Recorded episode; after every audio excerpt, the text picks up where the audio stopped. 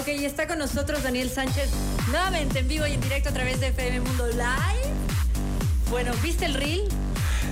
¿Cuál? Carol, soy Carol con Cano va con Ah, sí, claro. Y por eso puse. Y también hablo en portugués antes de hablar con Frank. Exacto, Muy sí, bueno. sí. Pues sí, sí. Sí, bueno, cuando nosotros acá pedimos a las personas que nos envíen como qué pondrías en este reel, nos mandaron un montón de cosas y la gente me sigue diciendo que más podría poner. Claro. Así que tengo muchas cosas. que significas. Ocho años, ¿no? Imagínate. De programa. De programa, sí, o sí. Tenaz. Ya va para los nueve. Sí, imagínate. Bueno, qué nervios, qué nervios. Pero mm, eh, estuvo fantástico. y además también la, la, la, la, crítica, que es menor, pero sí existe uno que otro, ¿no? Ay, qué bueno que me- un- hay una persona que nos dice, qué bueno que por lo menos te des cuenta que interrumpes a los invitados. Y yo le pongo un mensajito diciéndole, traté de no interrumpir a los invitados. ¿Y qué pasó? Y le tagueo a Valeria. Valeria, cuéntale qué pasó. Probamos, probamos, probamos. Y algo pasó. Ahí está, vayan a leerlo en el último reel de. eh, Está, ya no es el último de FM Mundo porque ah, obviamente tenemos mucho material para subir, pero está compartido conmigo, así que en Carol con Canova con B grande pueden ver el reel en su totalidad. Va a haber una segunda edición. Exacto. Segunda parte. Con lo que no soy. Con lo que no soy. Exacto. Y obviamente no ah, voy a hacer esto está bueno, ¿no? Sí. Ajá. Bueno, a ver, vamos a hablar de em, del dolor. Mm. Del dolor con Daniel Sánchez Pacimiño, es nuestro experto en neurociencia y el dolor como un maestro, porque siempre nos dicen que debemos aprender del dolor. Así que es así, tenemos que aprender del dolor. ¿Qué pasa si no es un aprendizaje? Así es. Bueno, como, como hemos hablado varias veces aquí en el programa, eh, la parte de inteligencia emocional y toda la cantidad de recursos que se tienen eh, para tratar estos temas es bastante Debería de hecho ser canasta básica eh, eh, el saber y el comprender ciertas cosas para poder aplicarlas en nuestra vida. Esto tiene que ver con el dolor. Canasta básica, Sí. educación básica. Claro. Ajá. O sea, es, es necesario, to- a todo el mundo le va a doler. O sea, ahora se anda venda- vendiendo la felicidad y nosotros estamos aquí para decirles cómo transformar tu dolor en aprendizaje, porque Claro. Es parte del equilibrio de un ser humano entender que también te vino a doler.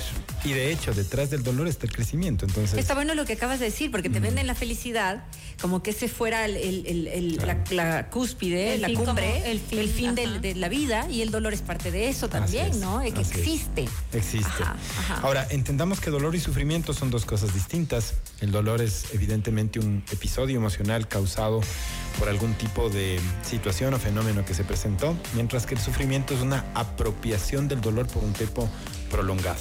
Ajá. Es en donde ya esto comienza a matizar tu vida y a darte incluso ciertos eh, espacios en donde podrías hasta definir tu identidad de cierta manera con el sufrimiento. Pues hay gente que después de un duelo fuerte podría terminar cambiando hasta su identidad con una dependencia emocional, por ejemplo, de alguien que se fue por no aceptar el duelo de una forma natural. O no Ahora. hacer el proceso también. O sea, es el Exacto. proceso, ¿no? Sí, ese es el proceso. Es el proceso. Ahora, eh, cuando se trabaja en temas de dolor, hay un trabajo que es desde el punto de vista psicológico, la tanatología trabaja mucho esto en temas de duelo y evidentemente los profesionales de la salud mental como los psicólogos van a trabajar también en temas emocionales. Ahora lo que yo quiero contarles es cómo hacer un proceso, incluso fuera del momento del dolor, para aprender a hablar con los dolores que quizás tuviste en tu pasado de una forma consciente y cognitiva, es decir, desde el pensamiento, no Wow. desde la emoción. Ajá. Entonces. Primero, ¿cómo define el dolor Espero, voy a hacer tu identidad? ¿No? Es uno de los filtros de la mente. ¿A qué me refiero con esto? Así como tu generación, así como tu cultura, tu familia, la profesión que estudiaste, comienzan a definir tu identidad, el dolor también te definió. Ahora, ¿cómo puedo yo hablar con el dolor de una forma consciente? Toman una hoja de papel y un bolígrafo y la primera pregunta o las primeras preguntas tienen que ver con lo que sucedió. Entonces la idea es hacer una lista de los acontecimientos dolorosos que recuerdes en tu vida. Hay gente que dice "Es que yo no quiero volver allá. Claro. No, si tienes que volver allá, si ya no te duele mejor. Regresas a los momentos difíciles de tu vida. Por ejemplo, a cierta edad, voy a darte un ejemplo en mi caso, eh, a los 11 años, eh, tuve una circunstancia en mi vida bastante difícil.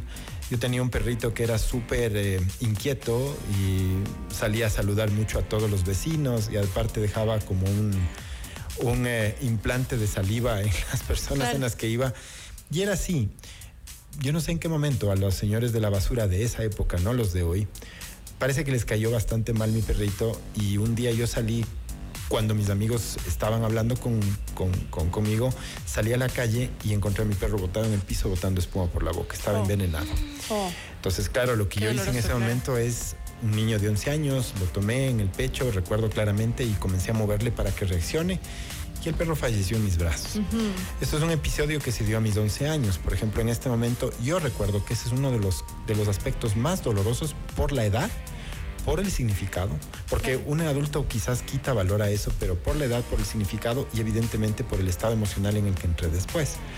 ¿Qué tipo de contención hubo? Carol, estoy hablando, yo tengo 48 años, hace 37, pues nada. O sea, en ese momento lo que decían es levántese, no pasó nada. Claro, el perrito no más era. Claro, el perrito, te compramos otro, ¿no? Y peor, yo tenía un abuelito militar que lo que me dijo es, eh, bueno, métale en una bolsa negra y yo mismo le ayudo a que le entierre. era militar, entonces había como un tema de, de vuélvase fuerte, vuélvase fuerte y bueno, esa es parte de nuestra generación. Entonces, escribo este, por ejemplo, episodio y otros que hayan pasado. Puedo hacer una lista de unas dos o tres cosas con descripciones cortas de unas tres líneas. Y pasas a la siguiente parte. Pero está bueno, dos o tres nada más, porque hay mucha gente que dice, no recuerdo, ¿has visto? hay mucha gente que se bloquea de los momentos dolorosos. Así es. O que también no los valida como dolorosos. es como, como yo soy la mujer súper fuerte, esto sí me dolió, pero no fue tanto. Así es. Entonces, o que no lo considera también, todo es dolor. Bueno, ya ese sí tiene bastante trabajo por hacer. el journal. claro, estoy, el journal. diciendo los que no tienen trabajo por hacer. dicen, a mí no me dolió. A mí no me dolió. A mí no me dolió. Entonces te vas por la vida haciéndote la dura. Así es. Y al final te dolió. Sí. Es cierto. Yo siempre digo que el verdadero valiente es el que es capaz de mostrarse vulnerable. Exacto. Entonces, este. una vez que tienes la lista. La lista de tres cosas. Ponderamos. Ok. Para encontrar cuál de esas tres, cuatro o cinco cositas que hayas puesto fue la que, más dolió. ¿no? Que se te venga así a la sí, ahorita iba a hacer el ejercicio, no vine preparado con esto, me acordé de mi perrito porque es uno de los episodios más difíciles. Ahora, si ya después me pones a pensar, quizás está el fallecimiento de mi abuelito mismo y otras cosas que pasaron. Entonces, Pero no, eso no desvalida, claro, que, tu perrito haya sido súper doloroso en la edad mm. que estaba. O sea, o sea era mi compañero en todo. Era, claro, por eso hay que validar a los niños y a los jóvenes cuando están sintiendo lo que sea que estén sintiendo, ¿no? Conversar con ellos y ayudarles a, pues sentir y continuemos. y verbalizar. No, no, verbalizar, sí, 15 días yo fui llorando en el bus. o sea, no quería además que me vean. Tenía 11 años. sí, claro. ¿Y tu madre qué decía? Perdón. Este, no, mi mamá era, o sea, hasta ahora mi madre es una figura fuerte en mi vida. Pero mira, lo que le pasa a mi mamá cuando yo le cuento algo que fue doloroso para mí y yo, ay mami, yo me acuerdo de esto y me dice, ay, sufre. claro. Ella sufre mucho y dice, yo no entiendo por qué no hice nada. ¿Por qué no hice nada? O, dice sí.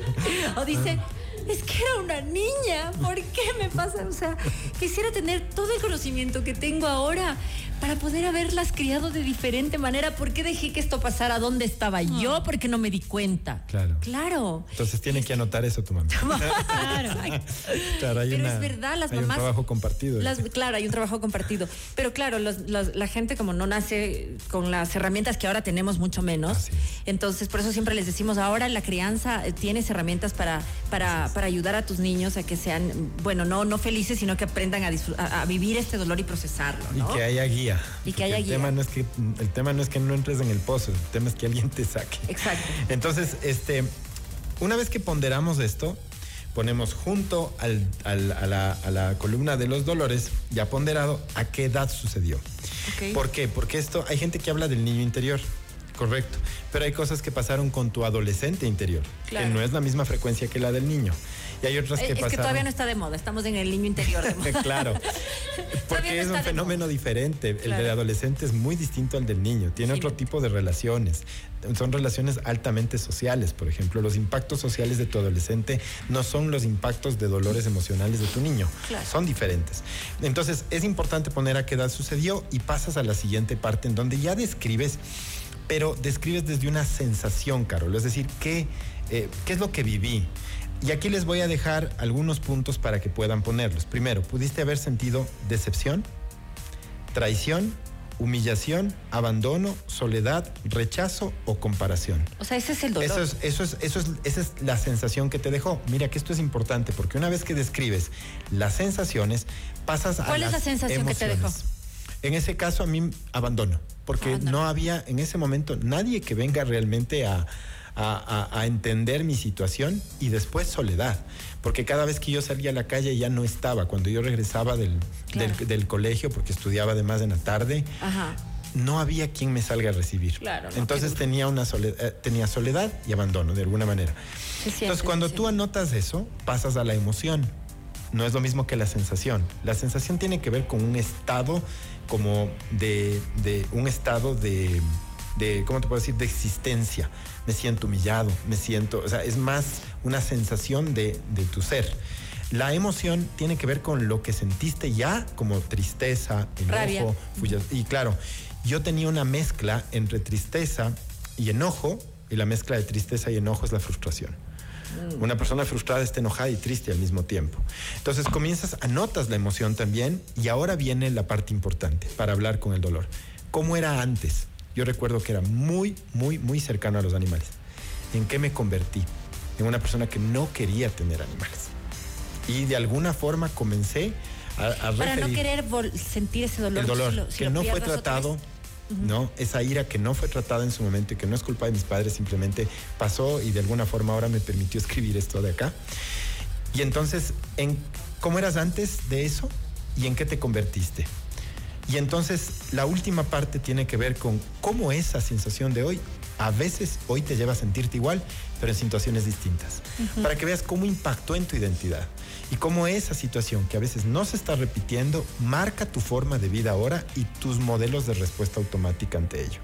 Eso te vuelve consciente, te genera aprendizaje y puedes trabajar desde convertir eso en algo positivo. Hoy te puedo decir que tengo una, relación enorme con una gata que se llama Pelusa, que incluso duerme conmigo y todo. Y claro, pero fue un trabajo de ir apropiándome de estas cosas y volver a entender que amar. O sea que por muchos años no quisiste tener. Sí, no, no, no. Y entender ahora, Carol, que amar es sufrir. Porque cuando realmente amas a alguien, sabes que algún día lo vas a perder. Sí. Oye, Dani, entonces ahora tenemos todo este conocimiento, ya estás grande y todo, pero lo ideal es que, por ejemplo, vayamos eh, haciendo este tipo de proceso. con nuestros niños, por, ejemplo, cuando sienten este dolor. ¿Qué, es lo que estás sintiendo? ¿Qué es lo que sientes? Y le pones Vamos la lista, a escribir y le hacemos al lado decir, ok, primero las emociones, luego... Las sensaciones primero. Le das la lista, le dices, sientes decepción, traición, humillación, abandono, soledad, rechazo, comparación. Porque es probable que tu hijo venga con un problema de maltrato en la escuela por parte de los compañeros. ya va a pasar. Es Tienes dolor. Que ser fuerte, es dolor, claro. O sea, no te digo con eso que te compadezcas y salgas tú a defender a tu hijo. Sino, que identifica la sensación. Ahora dime cómo te sientes. Y puedes comenzar a darte cuenta de que él antes de ese maltrato era distinto. Y cómo está comenzando a convertirse ahora. Entonces ahí se trabaja. Ese es el momento. Y mientras está fresco, puedes modificarlo. Ahora, si es que ya tienes, en mi caso 48, y quiero hablar con el niño o con el adolescente, hazlo así. Y también vas a darte cuenta de que eso solo es un sueño.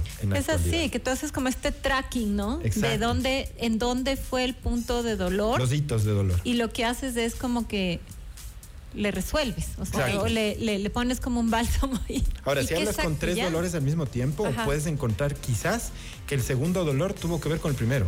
Y el tercero también, entonces ya encuentras además como un factor común y ves cómo eso va definiendo tu identidad de ahí para adelante. Y esto da un resultado de que tú aceptes el dolor como un aprendizaje. Claro. Y que sepas que pues puedas tener animales, puedas volver a amar, puedas volver a, sentir, a vivir sin este trauma que te llevó el, Marcas un hito de conciencia. Entonces, la próxima vez que venga, por ejemplo, alguien que aparentemente te va a maltratar, el hito de conciencia es que salta tu nivel de aprendizaje y dices, o sea, esto fue de niño, no es hoy. Y no tiene nada que ver con eso. Mi reacción no puede ser desproporcionada porque ya lo arreglé.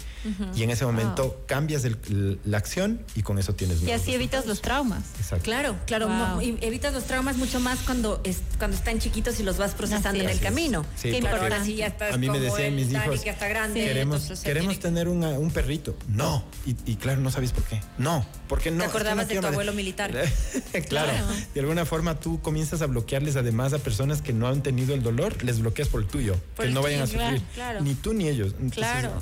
Ay, bueno, te acaba de dar la solución porque aquí hay una pregunta, dice, hola Carol con K. Inicialmente dijo Carol con L. Y yo dije, ah, qué bueno, me está cambiando la cuestión.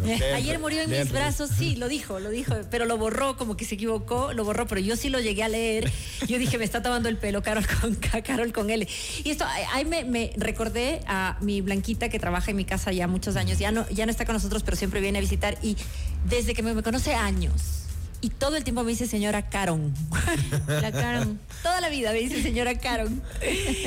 Yo soy Carol con L, le digo. Ahí está. Ahí está. Blanquita, soy Carol con L. Carol me dice. Después de mañana viene y me dice señora Caron otra vez. O sea, ya, ya ya soy Caron para ella, ¿ok? Dice, ayer murió en mis brazos mi gatita de 12 años, qué pena, lo lamento mucho. Tengo un gran dolor y me parte el corazón, tengo trastorno mixto de ansiedad y depresión, ¿cómo avanzar? Claro, en este caso, evidentemente hay que referir qué es lo que está sintiendo. Entendamos, el duelo es natural, no vas a curar las cosas desguinzado recién, de eso hablamos. Hay que dejar que las cosas pasen un poco. El momento que ella comience a superar, quizás un mes, dos meses tal vez esto comience a bajar, ahí es el momento de hacer. Porque en este momento hay que, permitirse sentir. No lo vamos a arreglar, la gatita va a doler y va a tener que doler porque ese es el duelo natural. Ay, Dios mío. Bueno, dice, jajaja, lo siento, sí me equivoqué. Gracias por leer mi mensaje. Te mandamos un abrazo grande y como dijo, hay que, tiene que doler y este es el proceso natural. Al segundo mes aproximadamente, no, no olvides de hacer el proceso, ¿de acuerdo? Eh, si quieres más información, Dani, ¿cuáles son tus redes sociales? Me encuentran como Daniel Sánchez Pazimiño en cualquier red social. Listo, muchísimas gracias. Vamos a colgar esta información como siempre en nuestro Facebook, en nuestro canal de YouTube está ya colgado, en nuestro Instagram y le vamos a llevar a nuestro video del canal de YouTube porque estamos transmitiendo en vivo a través de FM Mundo Live. La pausa y regresamos, no se vayan.